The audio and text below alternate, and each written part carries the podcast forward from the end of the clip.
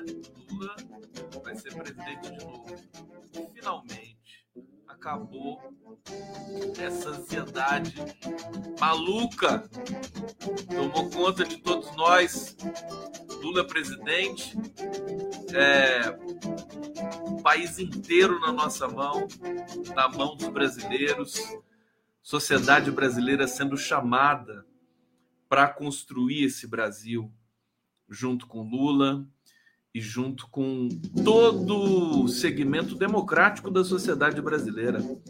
O segmento que não é democrático da sociedade brasileira, ele é ínfimo. Vocês estão me ouvindo bonitinho aqui? É, ele é muito pequeno. É, a gente vai, a gente vai trafegar, passear, se deslocar por vários caminhos e descaminhos do discurso desses últimos anos no Brasil. Vou levar vocês, venham para esse passeio comigo. É, tem relatos, tem notícias, aliás, tem notícias urgentes aqui para trazer para vocês. Mas antes eu quero é, celebrar com vocês esse momento tão importante que a gente aguardou e que se tornou realidade, que foi difícil. É, começando, eu queria começar é, dizendo o seguinte: quer dizer, o discurso do Lula final na, na Avenida Paulista, dizendo que tentaram destruir, que tentaram acabar com, com a vida dele, e isso é verdade, a mais pura verdade, a covardia que, que foi, né? O Lula é ninja, né? O cara que é, consegue consegue se restabelecer nesse nível depois de tudo que sofreu. Sabe que um dos primeiros textos que eu escrevi sobre o Lula, eu comparava ele a Mandela, a Martin Luther King, até a Fidel Castro, sendo que eu acho que ele é muito maior do que eles todos. E agora fica até difícil dizer que não, né? Como é que alguém vai dizer agora que Lula não é maior do que Nelson Mandela, com todo o amor e respeito ao Nelson Mandela que nós possamos ter, ao próprio Fidel Castro, sabe? É, é descomunal o tamanho desse cara. Aliás, o tamanho dele às vezes atrapalha ele, né? Atrapalha ele. Então, tudo aquilo que a gente sonhou é, agora está institucionalizado, está materializado pelo voto direto, num processo muito difícil, porque o adversário jogava fora das quatro linhas da Constituição. Aliás, ele fala muito quatro linhas da Constituição, porque ele só leu quatro linhas da Constituição, que tem. É, é, quantas páginas tem a Constituição? Tem 180 páginas aquele livrinho, né? 110 páginas aquele livrinho. Agora, venham aqui comigo, porque é, é, é, uma, é uma situação, é um, é um momento muito intenso, espiritual, espiritualmente potente. É, e, e Lula chega né, para ser um dos maiores estadistas do presente no mundo todo. É o cara que vai poder mexer em todos os níveis na diplomacia internacional é, dos mais complexos é, das mais complexas dimensões. Conversando hoje com Gilberto é, Maringoni, que é um craque, professor de relações internacionais. Hoje nós temos no mundo quatro estadistas, né? Dos 200 países, 190, 170 países que tem por aí, nós temos quatro estadistas. Um é o Xi Jinping, primeiro presidente da China, né, reconduzido agora ao cargo de é, presidente do Partido Comunista Chinês. Né? O outro é o Putin, é o Vladimir Putin. Segundo Maringoni, é, você pode discordar do Putin, mas ele é um estadista.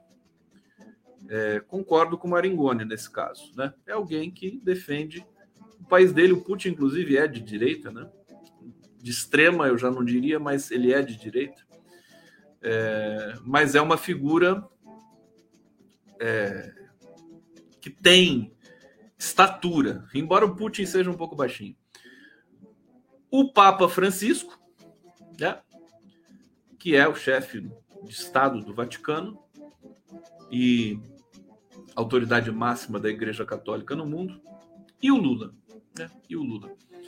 E não tem mais. Não tem Biden, com todo respeito, os, os presidentes, primeiros ministros europeus, eles estão, na verdade, eles são fãs do Lula, né?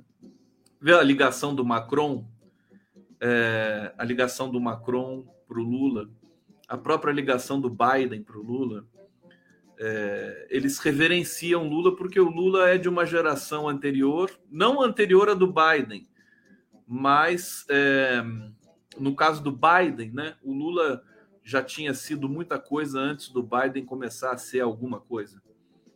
É, a gente vê o Reino Unido despedaçado, né? Agora com um bilionário indiano, descendente de indianos ali, é, como primeiro-ministro, a Europa confusa, a Itália com a extrema direita, tudo isso para dizer que o Lula ele traz uma é, uma energia nova, uma esperança nova para o mundo todo, não só para o brasileiro.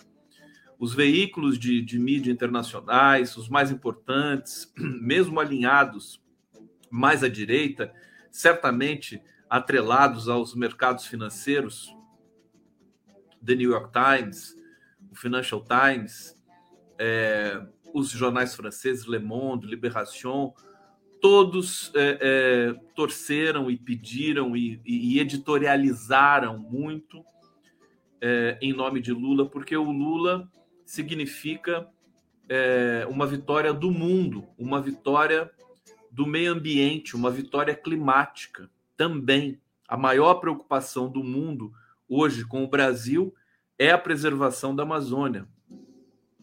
E o Lula chega para ser presidente pela terceira vez, com uma das maiores autoridades do clima do lado dele, que é a Marina Silva, que ao lado dele, inclusive, fica mais forte ainda.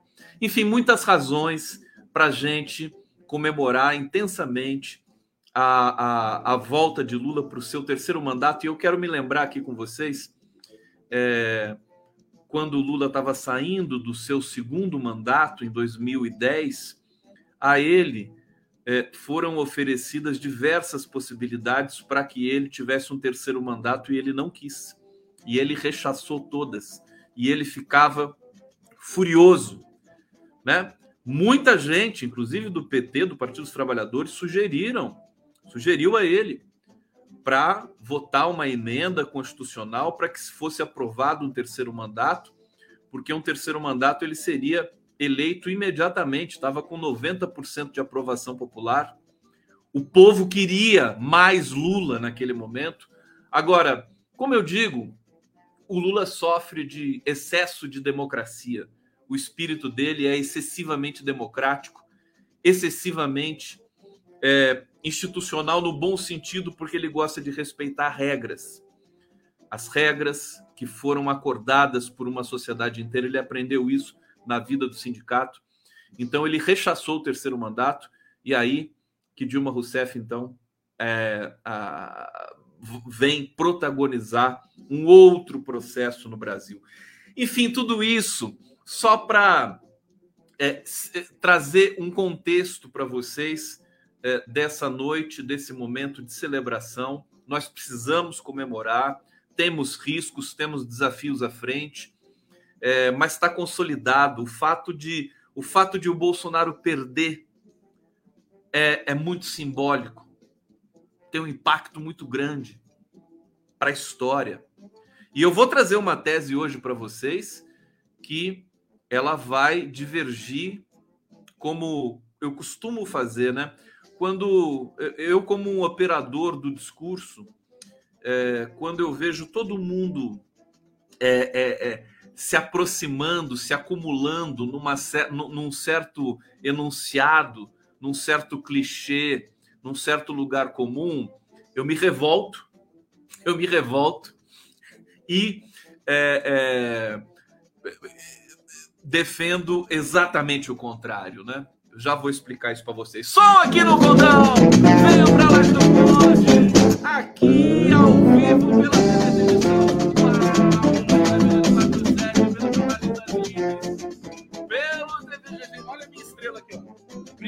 Estrela. Essa aqui, ó. É minha estrela. Chita. Eu fui botar com essa estrela aqui. É minha estrela de chita, querida. Olha só, eu, eu fiz, né? Com, com, com varetinha de bambu. Muito tempo atrás. E ela ficava no palco em Monteiro Lobato, onde eu tocava. Tudo bom? Estrela. Brilha uma estrela, caralho! Né? Brilha logo essa estrela, porra! Tá a minha estrela de chita. Fala oi pra eles lá. Oi, tudo bem? Então vem cá, volta a descansar, fica aqui no céu. É... Tamo aqui, tamo junto. Deixa eu ir pro bate-papo saudar vocês e daqui a pouco vai começar esse negócio aqui. Tem gente reclamando que tá baixo. Como assim baixo? Tá baixo. Tá bom o som? Tá baixo? Deixa eu ver aqui. Conceição Ribeiro, bem-vinda. Maria Noemi. Oi, estrelinha. Brilho Lula tem estrela. Edson Macedo, vivemos o último capítulo da novela que começou em 2005 e vilão que começou, terminou em Bangu, Roberto Jefferson, aquela peste, pestilento. É, Indiana Cardoso, sentimos tu falta ayer. Como assim? Ontem. Aqui, Ruth Almeida, Conde, eu te amo, seu lindo. Obrigado, obrigado, obrigado. Ah, deixa eu ver o que mais tá aqui. A Carolina Rodrigues tá, tá tudo. Tá, um sorriso não cabe, né? Não cabe, né? É indisfarçável, né? KKK. KKK, obrigado. É, aqui, Newton Carlos Pereira. Condão é igual minha esposa, é do contra. Ai, meu Deus do céu. E parece que a bolsonarista, minha bolsonarista aqui de, de estimação, tá aqui, né? A Joseli Menin, você tá aqui, Joseli? Um beijo para você, você tá bem? Acordou bem, Joseli? Fica com a gente aqui, fica aqui, né? Vamos superar, vamos superar essa, essa coisa aí, esse problema. Ana Pimenta tá aqui, você é parte da vitória, Conde. Poxa vida aqui, coisas da Lu, corações. Olha, eu eu tô eu fiquei, eu fiquei eu, a ficha não caiu ainda para mim. Eu tô eu tô é, deliberadamente deixando essa ficha mais para frente porque é, é muito forte, né? Se cair a ficha agora, eu fico doido, né? E não volto mais ao normal, né? Passo assim, vou, largo tudo, vou embora. Então eu vou com calma, com calma, muita calma nessa hora. E é, deixa eu trazer, trazer logo para você. Aliás, vamos, vamos falar um pouco da, da, da, notícia urgente, né? Tem uma notícia urgente. Eu estou impressionado, impressionado com a atuação do Alexandre de Moraes. Eu já sabia que essa história da, dos bloqueios nas pistas, nas estradas brasileiras por caminhoneiros, o Alexandre de Moraes iria ter de fazer a intervenção dele democrática, né? Detalhando, né? Aliás, a intervenção é, é, é institucional, judicial, e ele apareceu. E o despacho dele é, para é, dissipar essas, esses bloqueios pelo Brasil de caminhoneiros é simplesmente um soco no estômago. Ele simplesmente disse assim: se o diretor-geral da Polícia Rodoviária Federal se negar a cumprir essa é, diretriz que está aqui sendo arrolada, ele deverá ser imediatamente preso. Preso. É impressionante. Eu vou trazer, então, o que está acontecendo no Brasil, né? Aliás, eu, eu, eu acho que essa, essa, esse bloqueio das estradas pode, pode escalar, já está já tá criando muitos problemas, violência. Não são caminhoneiros que estão é, é, organizando esse, esse levante, são bolsonaristas, são parlamentares bolsonaristas em Brasília. E como hoje todo mundo tem um celular e pode filmar e mostrar o que está acontecendo, fica muito difícil esconder, né? O vídeo de um policial rodoviário federal dizendo que está ali para proteger e para ajudar os caminhoneiros, ele já virou manchete em todos os jornais, né? E, e, e, e, é exatamente esse vídeo que deve ter feito o Alexandre de Moraes. O Alexandre de Moraes ele está num momento e eu vou te contar, o Xandão é demais. Olha aqui, vamos lá. Vamos lá, vamos lá, vamos lá, vamos lá, vamos lá. Isso aqui é a live do Conde, estamos ao vivo aqui 23 horas e 20 minutos. Daqui a pouco tem vinheta para vocês. Olha, Moraes determina que polícias tomem ações imediatas para desobstrução de vias ocupadas ilegalmente.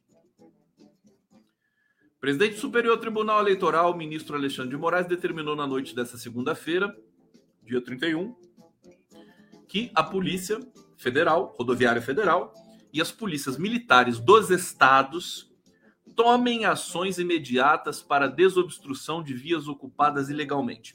Moraes atendeu a um pedido da Confederação Nacional dos Transportes e do vice-procurador-geral eleitoral.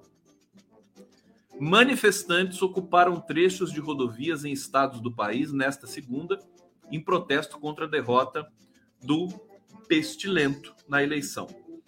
É, abre aspas. Olha o texto do Moraes.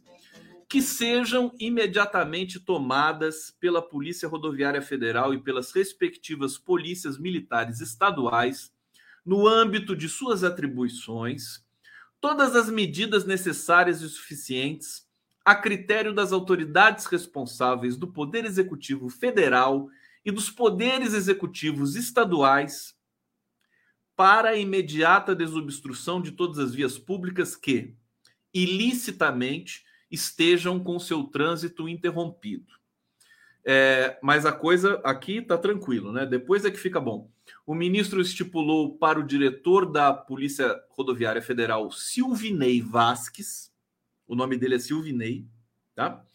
Em caso de descumprimento da ordem, multa de 100 mil reais por hora e eventual afastamento do cargo. Moraes intimou Silvinei, o ministro da Justiça Anderson Torres, todos os comandantes da, das polícias militares estaduais, o procurador-geral da República, Augusto Aras, e os procuradores de justiça dos estados para tomarem, abre aspas, as providências que tenderem cabíveis, inclusive a responsabilização das autoridades omissas.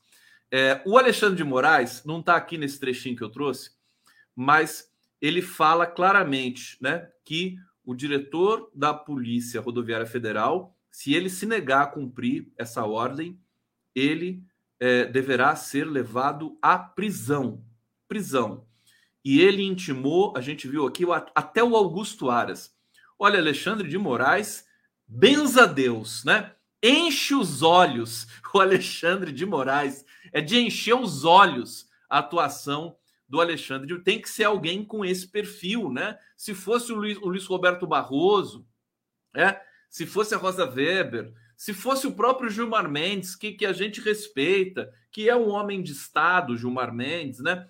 Mas não tem esse perfil do xerife, do cara que não quer conversa, né? E o Alexandre de Moraes, ele já tem realmente uma, eu não diria predisposição, mas ele já tem uma experiência, né? em afrontar o Bolsonaro. É, segundo Moraes, tem mais um trecho aqui para vocês. É, tem havido omissão e inércia da Polícia Rodoviária Federal na desobstrução das vias. Moraes determina ainda que a Polícia Federal e as polícias militares identifiquem eventuais caminhões utilizados nos bloqueios e informe quais são a justiça para que seja aplicada a multa de 100 mil por hora aos proprietários, porque pode não, pode não ser os motoristas, podem ser os proprietários, né? A Avan tem um monte de caminhão, a Riachuelo tem caminhão, vai saber que caminhões que estão ali bloqueando. Agora, o fato, e agora o fato concreto, é que nós temos no Brasil, nesse momento, Eu não quero repercutir essa notícia. Eu quero repercutir a notícia do Alexandre de Moraes. Mas eu preciso complementar a notícia para vocês aqui. Antes de dar os números, eu vou dizer mais, um, mais um, uma dimensão, um vértice desse, desse, de todo esse fato. Né? Bloqueios são coordenados por bolsonaristas e não por caminhoneiros, dizem lideranças. Esse é o Capitólio brasileiro. Né? Finalmente chegamos àquilo. Esse é o Capitólio. E não se iludam, não nos iludamos. O silêncio do Bolsonaro é está é, tá atrelado a essa ação é, de bloqueio de estradas é, por duas razões muito simples. A primeira é que o silêncio dele, o silêncio do candidato derrotado às eleições presidenciais, é, enseja desconfiança e assanhamento da, da, dos seguidores de Bolsonaro pelo Brasil, e é isso que efetivamente acontece. Agora, nós conhecemos, nós conhecemos também como operam as forças bolsonaristas. Então, é muito crível, até pela conivência da Polícia Rodoviária Federal, como a gente viu em alguns episódios filmados e registrados, né? É, que isso possa estar tá, é, deliberadamente arquitetado, né? É, por algum, por, pelo circuito bolsonarista. Aqui, bloqueios de rodovias em protesto contra o resultado das eleições presidenciais dividem lideranças dos caminhoneiros e são vistos como mais um movimento de militância bolsonarista do que da categoria que parou o Brasil por duas semanas em 2018, em protesto contra a alta dos combustíveis. Estão me acompanhando? Líderes daquela greve é, disseram não participar da coordenação das manifestações atuais e nem mesmo a, a terem ideia de onde partem as convocações para os bloqueios é preciso investigar de onde partiu, de onde partiram as convocações. Essa é a direção da investigação que tem de ser feita e que o Alexandre de Moraes certissimamente vai proceder. Nos protestos, os bolsonaristas questionam o resultado das eleições e pedem até intervenção militar para evitar a posse do presidente eleito Luiz Inácio Lula da Silva. Cobram do presidente Jair Bolsonaro posição mais firme em contestação do pleito. Então a gente já vê uma sujeira muito evidente nesse, é, nesse processo. E hoje, por exemplo, só para vocês sacarem é, o que está em jogo no Brasil nesse momento, né? O Jornal Nacional, principal jornal da, do Grupo Globo, gastou praticamente a edição inteira de hoje, que foi uma edição mais longa, acho que durou, o Jornal Nacional hoje durou uma hora, né? É, a primeira meia hora foi a celebração da eleição de Lula, mas uma celebração efusiva. Né? Efusiva. Que, que é padrão, é praxe. A Globo não está tomando nenhum tipo de medida especial. Ela sempre né, convence. Quando o Lula ganhou em 2002, a mesma coisa. A Globo deu todo o destaque, fez o Globo Repórter, é o documentário da vida do cara. É assim é que eles podem, como fizeram imediatamente depois, né, operar nas sombras é, dessas dos bastidores políticos do país e derrubar um presidente, derrubar uma presidenta, levar um presidente à prisão, é, endeusar, heroificar um bandido que, que, que ocupa e usa uma toga, qual é o caso de Sérgio Moro. Tudo isso já é história, né? É, agora gastou a primeira meia hora com Lula e a segunda meia hora, praticamente, para falar da paralisação dessa, desses caminhoneiros e para trazer o despacho. O William Bonner praticamente leu na íntegra o despacho do Alexandre de Moraes, intempestivo, poderosíssimo, dentro do tom necessário para realmente chamar a atenção da gravidade. Né? Eu, se não me engano, a Renata Vasconcelos leu o trecho em que o Alexandre de Moraes diz que a prisão do é, diretor da Polícia Rodoviária Federal é, será decretada caso ele descumpra é, as, as orientações que foram ali é, postas. Então, gente, é, é, um conjunto de coisas. Enquanto isso, o Lula está articulando, está montando o governo. É, enquanto isso, a, a, as equipes de transição elas começam a se comunicar, né? A Glaze Hoffman acabou de dizer: nós vamos fazer a transição. O Bolsonaro querendo ou não. Não sei se vocês sabem, o, o Hamilton Mourão, o vice, já conversou com o Alckmin, vice do Lula, para acelerar o processo de transição. Precisa ser, começar a ser feita no dia seguinte do pleito. Né? São dois meses para você passar o governo de um país gigantesco como o Brasil para um outro conjunto de gestores né? e para uma outra força política. Então precisa ser feita a transição. E eles vão fazer se o Bolsonaro querendo ou não. É, alguns rumores de que é, amanhã, quarta, amanhã vai ser terça, né? É, terça-feira, o Bolsonaro vai se pronunciar. É, segundo Tarcísio de Freitas, eles estão escrevendo um texto, né? É, para, enfim, manifestar, aceitar a derrota, dizer que vão embora e vão voltar em 2026, aquela coisa toda. Né? Dá uma satisfação. Você vê, o Bolsonaro nem agradeceu os seus eleitores. O Lula agradeceu os eleitores do Bolsonaro também pelo, pela lição de democracia, porque afinal de contas, o Bolsonaro não respeitando urna eletrônica, não respeitando é, é, é, o, o, desejo do eleitor, ele estava no meio de, um, de, um, de uma disputa eleitoral e os eleitores do Bolsonaro votaram no Bolsonaro. Poderiam não votar, né? O eleitor do Bolsonaro podia falar: não acredito em voto, não vou votar, tem que ser golpe. Né? Poderia falar isso. Não foram lá votar, pegaram fila, né? passaram. Não, não é trivial também para o eleitor do Bolsonaro. Muitos, muitos da, das classes médias aqui do interior de São Paulo deixaram de ir na praia, né? Para votar no Bolsonaro, né? E não receberam nenhum beijinho nem um obrigado né, do Bolsonaro receberam do Lula. É por isso que as notícias, inclusive, são boas para a esquerda. No próprio estado de São Paulo, embora tenhamos perdido com Fernando Haddad fazendo uma campanha muito bonita, mas realmente o Tarcísio de Freitas né, teve ali um. Né, o, o eleitor paulista ele não tem ideia de quem é o Tarcísio de Freitas. Ninguém sabe quem é o Tarcísio de Freitas em São Paulo. Ninguém. Ninguém. É, o interior de São Paulo, tanto que o Haddad venceu na capital e o Lula venceu na capital com uma margem muito consistente. Agora no interior perdeu. É, mas o, o, pessoal do interior não sabe. Eles olham lá Tarcísio, vê que é do part... não é do partido do Bolsonaro, mas é da, da força política atrelada ao Bolsonaro, eles vão lá e votam, é cego, não sabe, nem sabe se o cara foi acusado no passado, que ele foi do governo Dilma. O Haddad devia ter explorado isso, né? O, o Tarcísio foi do governo Dilma. Foi, foi diretor do DENIT. Né? Governo Dilma. Se falasse isso, o interior de São Paulo votaria no, no Haddad, né? por assim dizer. Porque eles têm pânico da Dilma Rousseff. No interior de São Paulo tem pânico de tudo que é bom. Sabiam disso?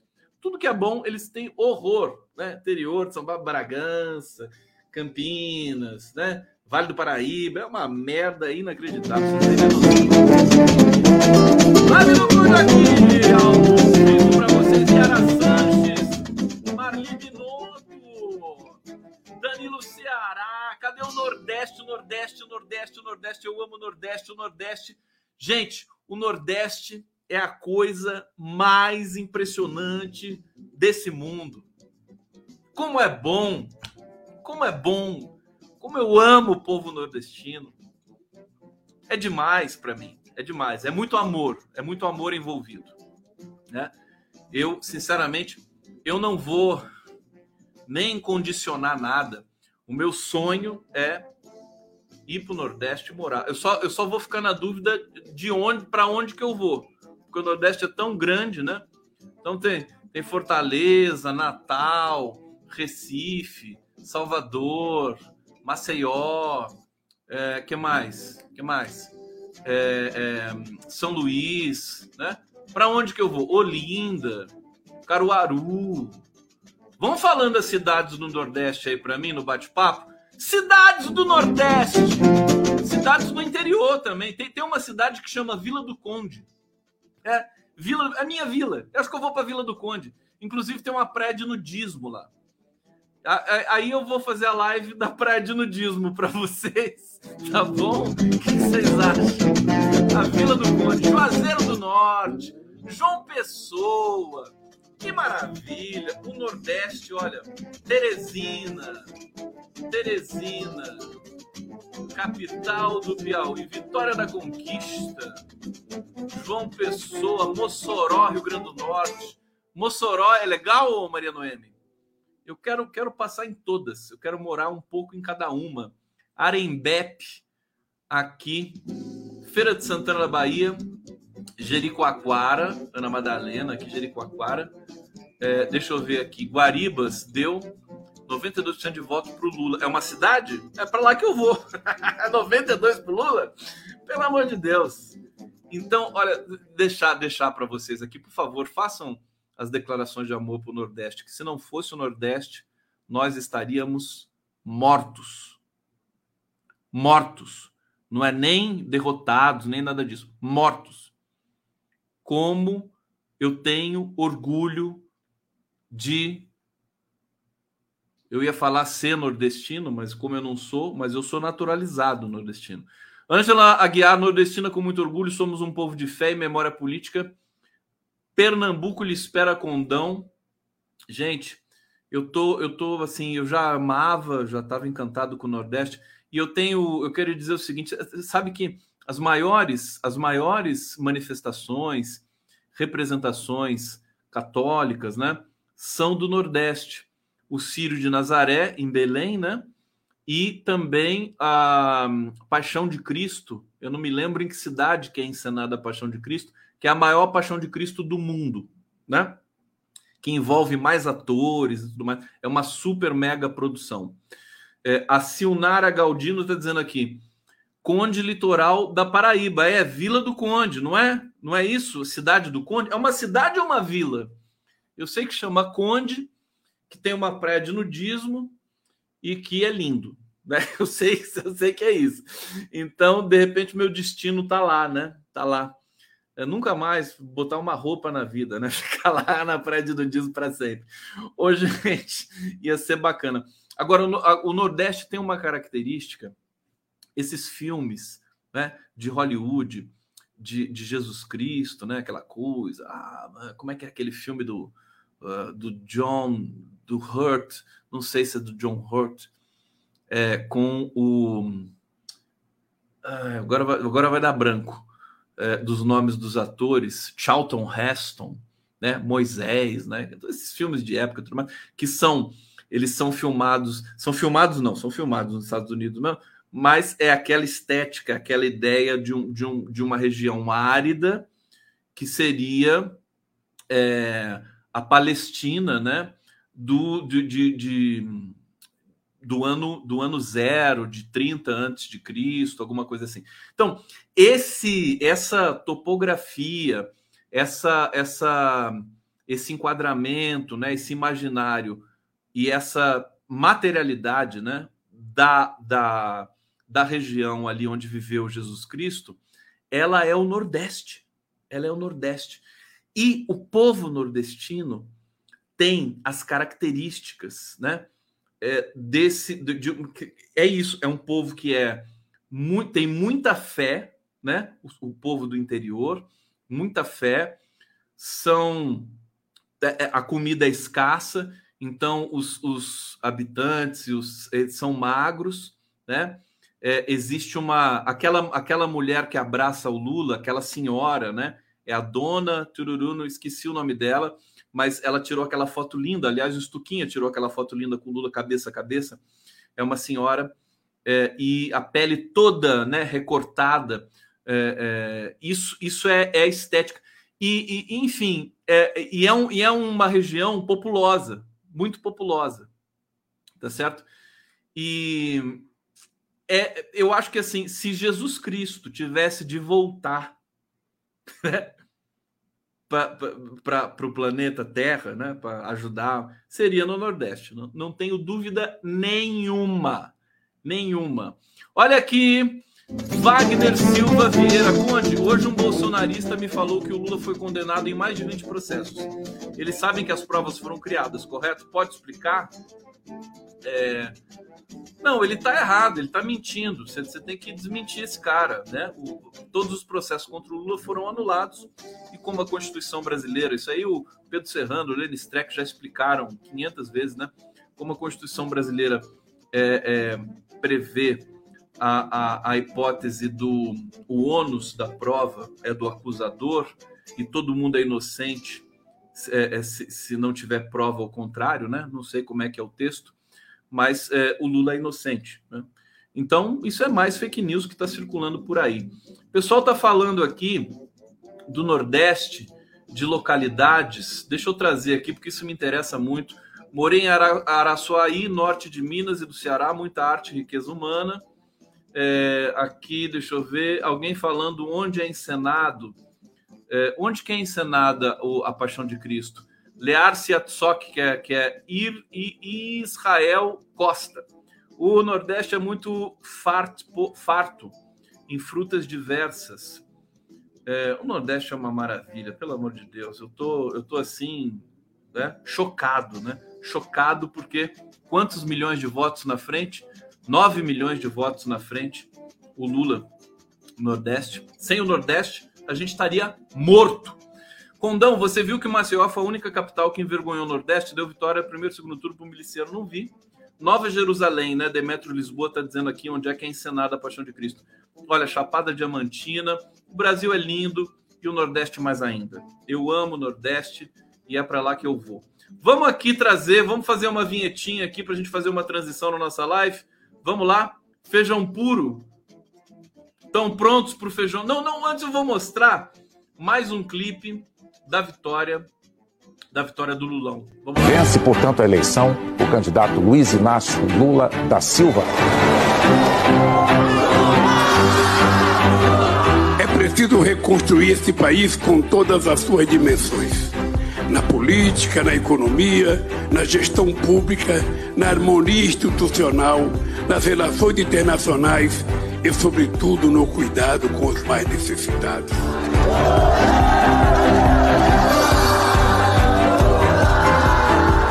Vamos juntos pelo Brasil, olhando mais para aquilo que nos une do que para as nossas diferenças.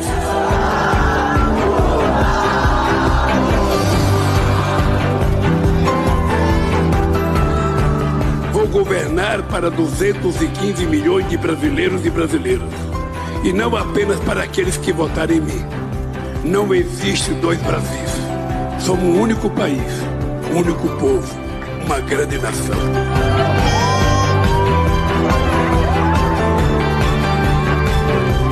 Brasil é a minha causa. O povo é a minha causa. E combater a miséria é a razão pela qual eu vou viver até o fim da minha vida. Então eu quero dedicar essa vitória à democracia e ao futuro do povo brasileiro. Eles pensaram que tinha acabado com a minha vida política. Eles me destruíram. Me destruíram contando mentira a meu respeito. E graças a Deus eu estou aqui, firme, forte e amando outra vez e apaixonado pela minha mulher. Obrigado, meu Deus, e obrigado, povo brasileiro, pela glória que vocês me deram de vencer essas eleições.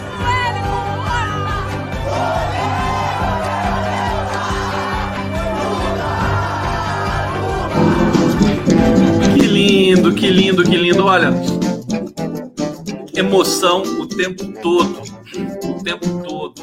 É, a presença de Lula, a energia, ele cadenciou e as ruas são do povo brasileiro genuíno, trabalhador, democrático, mais uma vez. É, é emblemático, né? sintomático que o Capitólio bolsonarista seja caminhões em estradas, né? fechamento de estradas, pelo Brasil porque as ruas não são mais da extrema direita nesse país. As ruas voltaram a ser dos setores democráticos, não vou nem dizer esquerda, mas que lindo de ver as pessoas se emocionadas, né? Até na Argentina, o Lula, o Lula é idolatrado na Argentina, o Lula é uma figura admirada em toda a América Latina. Olha, eu, eu diria, agora eu, eu vou dizer para vocês a fazer aqui o meu primeiro, meu primeiro prognóstico desse, desse processo aí que, que está por vir, né? Primeira coisa, primeira coisa, antes, antes de eu trazer informação de quantas estradas que estão bloqueadas pelo Brasil, é, porque me pediram essa informação aqui. Olha, bloqueios afetam rodovias Anhanguera, Bandeirantes, Castelo e Raposo. É, grave, gravíssimo isso aqui. Olha, bolsonaristas fazem mais de 300 bloqueios em estradas de 25 estados e no Distrito Federal. Polícia Rodoviária Federal não intervém. Tá? Essa aqui é uma, é uma nota de, de 22 horas e 12 minutos, tá certo? E eh, agora há pouco o Alexandre de Moraes eh, eh, também despachou, pedindo aí, inclusive, possibilidade de prender o diretor da Polícia Rodoviária Federal. Olha, há bloqueio de interdição no Acre, em Alagoas, no Amazonas, na Bahia, no Ceará, no Distrito Federal, no Espírito Santo, 10 no Espírito Santo, em Goiás, 12 bloqueios, no Maranhão, 4, Mato Grosso, 24 bloqueios. Se você pegar a mancha do, do, da votação no Brasil, você vai ver que aquela mancha, o, o, Bolsonaro, ele tem uma mancha que pega ali, é, vem do Acre, passa pelo Mato Grosso, é, pa, atravessa Goiás e para ali, né? Atravessa Pará, Goiás, é a mancha do garimpo, do desmatamento, né? É, dos crimes ambientais e tudo mais. Ali se concentra os, a, as cidades em que o Bolsonaro venceu. Então, a situação é grave. Eu não sei se tem alguma parcial. Deixa eu dar uma procurada aqui, ver se atualizaram alguma coisa, né? Bom, eu acho que. Eu, eu acredito que essa, é, esse, esse despacho do Alexandre de Moraes vá dissipar né, essa, essa questão. Mas nós podemos estar diante de um Capitólio realmente em que o Bolsonaro pode estar tá orquestrando isso conjuntamente e a coisa pode ficar feia, né? Agora, sem chance de golpe, sem chance de absolutamente nada, os, os, a cúpula das Forças Armadas já sinalizou para o Lula, né? Já reconheceu a vitória do Lula. É, eles estão conversando, né? Internamente é, são tratativas que precisam ser tomadas para futuro Ministério da Defesa, né? futuras políticas ali voltadas para as Forças Armadas. Existe uma ferida, mas isso não vai impedir as Forças Armadas, é, num certo sentido, tomara que eu não diga aqui uma besteira, mas existe. É, é, eles são, são tem, tem uma veia golpista, mas é, no caso, por que, que essa veia golpista disparou tanto com o Bolsonaro? Porque o Bolsonaro é golpista, né? Então, se você tem um o, o, o, ali a presença de um civil golpista, é, você induz as forças armadas a também serem golpistas. É como o golpe militar de 64 não foi só um golpe militar, né? Os militares tar, estavam a serviço da elite empresarial midiática brasileira e também estadunidense, né? Então, é, a gente tem que tomar alguns cuidados também. A, a, eu, eu, não, eu não quero dizer que as forças são legalistas, mas é, elas têm essa hierarquia, a ideia da disciplina, né? E um presidente eleito democraticamente, né, pela força do voto, força do voto, né? É, eles tendem a respeitar. Quem que vai negar isso, né? Quem que vai poder bloquear esse tipo de vitória do Lula. Então, é, deixar claro para vocês, não tem chance nenhuma de golpe, de reviravolta, nada. O Bolsonaro está isolado. Né? O, o, o, Arthur Lira foi o primeiro que se pronunciou, presidente da Câmara, aliado de Bolsonaro, já reconhecendo a vitória de Lula. Depois veio o Rodrigo Pacheco, presidente do Congresso e do Senado. Depois vieram Alexandre de Moraes, Rosa Weber, presidenta do, do STF, e o Alexandre de Moraes do TSE tantas e tantas. E a própria, se você pensar, a própria Rede Globo, próprio glu, glu, grupo Globo, grupo, o grupo, o próprio grupo, grupo Globo, né? A, a, a própria Globo, porque eles, né, trazem, constituem né, a narrativa da vitória do Lula e trazem e repetem e cobrem e comentam e falam do futuro governo. O que, que acontece agora também? O, o Lula passa a ser o protagonista das manchetes de jornal e o Bolsonaro cai, né? Ninguém mais quer saber dessa velharia que está saindo de cena.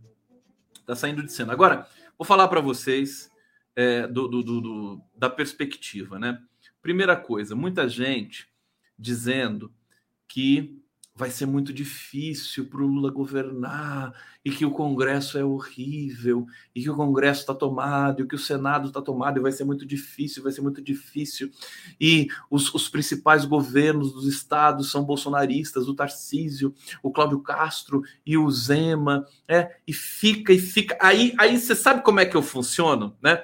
Eu começo a ver a histeria, né? Brotar nessas teses e todo mundo falando a mesma coisa. Mesma coisa, né? Ah, vai ser muito difícil, porque não, o Lula não vai conseguir, ele vai ter que negociar. E aí, quando eu começo a ver os é, baluartes da mídia golpista brasileira, Merval Pereira, Eliane Cantanhede, eles conhecem, a Eliane Cantanhede conhece, por exemplo, os bastidores dos milicos. É, sem dúvida ela conhece. Palmas para ela. Mas é, não adianta só conhecer, tem que ter neurônio para articular as ideias, né? Ligar o Lé com o Cré. Mas enfim, tem que ter uma cabeça também histórica que, em geral, quem não é de esquerda não costuma ter, né? A esquerda está muito atrelada à história, o que pode ser um problema às vezes também. É, é, mas e a direita está mais atrelada a uma, um certo contexto, a uma pragmática, né? É um estudo bom que dá para fazer. Quem sabe eu faça quando eu voltar a escrever nesse mundo de Deus. Mas o fato é que quando todo mundo está falando a mesma coisa, tem algum problema ali.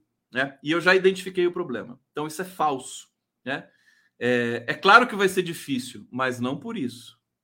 Por quê? Eu vou explicar para vocês. É, o Tarcísio de Freitas já acenou para o Lula, dizendo que quer construir, numa entrevista para o próprio Jornal Nacional, para o próprio Grupo, grupo, grupo Globo. Agora eu só vou falar Grupo Globo. Para o próprio grupo. Falar próprio gru Grupo Globo é difícil. Tenta falar para você ver. É muita é muito encontro consonantal, né? O próprio Grupo Globo. Vocês lembram? Sabe, sabe que o Fernando Henrique Cardoso fala próprio, né? Próprio. Próprio. Isso é próprio. fala assim, ninguém liga. E ninguém tá nem aí. É, agora, o Lula não pode falar, né? Não pode fazer. Aliás, o Lula já não faz flexão de plural há tanto tempo, não, não tá nem interessado. Eu até eu parei de fazer flexão de plural, porque é um tédio, né? Você, você, você, chega, na, você chega na padaria, no interior, né? Você chega na padaria, ela assim, é, me dá seis pães. Aí a, a pessoa olha para você, o quê? O quê? Né? A atendente fala assim, o quê? Seis pães. O quê? Aí você fala assim, seis pão. A pessoa, ah, vai lá e põe. Então isso é comunicação, meu filho. Entendeu? Você chega, chega na feira e fala assim: por favor, eh, me dá é, é, 15 limões. limões. Ah, limões, aí é impossível, né? 15 limões, limões, por favor. O quê? 15 limões. O que você falou? 15 limão. Pronto, acabou. Acabou. Então, é isso. É flexão de, de, plural, é assim, você tem, tem lugar para usar, né? É, é, é, é, no texto, é na norma culta, todo mundo sabe disso, né? Por escrito, até o Lula também sabe disso, porque ele escreve muito bem também. É, é no, diante de um juiz, né? Quando vai pedir a mão da noiva em casamento, ah, que coisa horrorosa. Mas, enfim, é isso, né? Depois, no, no dia a dia, ninguém usa mais esse troço de flexão de plural. Bom, o linguista que está falando, hein? depois, depois cobrem a Departamento de Linguística da Unicamp para dizer por que, que eu estou dizendo isso aqui para vocês. Agora, deixa eu ir direto ao assunto, que senão vocês vão me matar, né? Então, o Tarcísio de Freitas é, já acenou, já praticamente desembarcou do Bolsonaro. O Bolsonaro derrotado, ele se enfraquece monumentalmente. Tem muito analista dizendo que o bolsonarismo veio para ficar e que vai ficar e que não sei o quê, que é muito forte, que teve 58 milhões de votos. Gente, esses 58 milhões de votos do Bolsonaro, eles estão superfaturados. Isso é fraude. A, a votação real do Bolsonaro é tá na faixa dos 20 milhões, 20 milhões, 25 milhões, alguma coisa assim. O resto é uso da máquina, é, é chantagem, é o uso da, da, das igrejas evangélicas de maneira pusilânime, que é uma covardia ao quadrado, né? É, e é isso. A realidade do Bolsonaro ela é ela é ínfima. Por isso que foi um grande desafio do Lula vencer, né? Um adversário que joga, que é criminoso, que é bandido, né? Que usa todas as fraudes possíveis, imagináveis, né? Que é mal perdedor é, e ainda assim ganhar. Foi uma operação extremamente complexa em que o Alexandre de Moraes é, foi peça fundamental. Então, eu quero dizer o seguinte: é, o cenário político partidário brasileiro vai se reorganizar e, por exemplo, o Centrão ele já está acenando e se realinhando com Lula. É, outras forças políticas ali atreladas ao bolsonarismo já estão se reorganizando. Essa, essa galera gosta de estar junto com a situação. Então, ninguém se surpreenda se o bolsonarismo voltar a ser um sentimento é, é, pequeno, folclórico, de um segmento pequeno da sociedade brasileira. Olha, aquele ato falho do Bolsonaro no debate lá na Globo, dizendo assim: eu peço seu voto para voltar a ser deputado federal, né? Aquilo é fantástico, porque o lugar dele é esse, né? O lugar do Bolsonaro é deputado federal. Então, eu quero dizer o seguinte: anotem, o condão, olha, eu eu, eu, eu previ um monte de coisa. A revelia do clichê e do lugar comum. Inclusive o Lula ser presidente. Claro que você tem ali idas e vindas, mas eu já dizia isso antes dele ser preso né? pela Lava Jato, preso político. É, não, não se admirem se o Lula tiver uma excelente relação com o Tarcísio de Freitas, o próprio Cláudio Castro no Rio de Janeiro e o próprio Romeu Zema em Minas Gerais. Isso para mim é líquido e certo. Vai ter excelente relação. O Lula vai dobrar esses caras esses caras vão ter de adotar um discurso e uma política é, com, com, com um olhar especial para os mais pobres, para poderem agradar o Lula, para poderem receber a atenção que eles gostariam de receber do governo federal. É isso que está no horizonte. Então, o Bolsonaro. Não vou falar que o bolsonarismo morreu ou vai morrer, não. Mas é, não é esse bicho feio todo que está cheio dizendo. Eu acho até bom que as pessoas é, su superlativem, como diz o Alexandre de Moraes, né, todo aquele vocabulário bonito dele, é, superlativem o, o, o bolsonarismo, porque daí a gente fica esperto, a gente se precaver muito mais, né? Mas o fato concreto é esse: tem, tem um horizonte muito mais interessante do que esse horror bolsonarista que está por aí. O Lula é pé quente, né? Além de tudo, ele tem essa sorte é, anda do lado dele, porque ele constrói esse, esse sentimento, essa sorte. Então, eu acho que a gente tem um, um, um processo interessante para acompanhar. Evidentemente, vamos ter outras dificuldades. Vamos identificar as dificuldades corretas para não ficar nesse lenga-lenga, nessa ilusão da imprensa tradicional brasileira.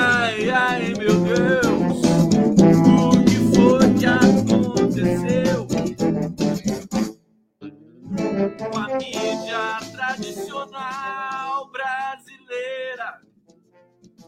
Rita Lee, obrigado, gente. Eu vou ficando por aqui. Um beijo muito grande para vocês. Vocês querem mais Lula? Querem mais Lula ou querem, querem abertura e fechamento do Conde? Vou botar mais Lula para vocês aqui, que eu sei que vocês querem. Sei que vocês querem. Olha, na sequência, tem a reapresentação do jornal que eu gravei hoje na TVT com Gilberto Maringoni e Fernando Horta. Tá imperdível, tá muito legal, tudo quentinho para vocês, hein?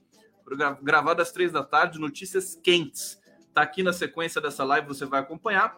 E eu vou deixar vocês aqui com mais um clipe da do Lulão, que é esse clipe aqui para vocês. Ó, Beijo, gente. Até amanhã. Ganhamos, ganhamos.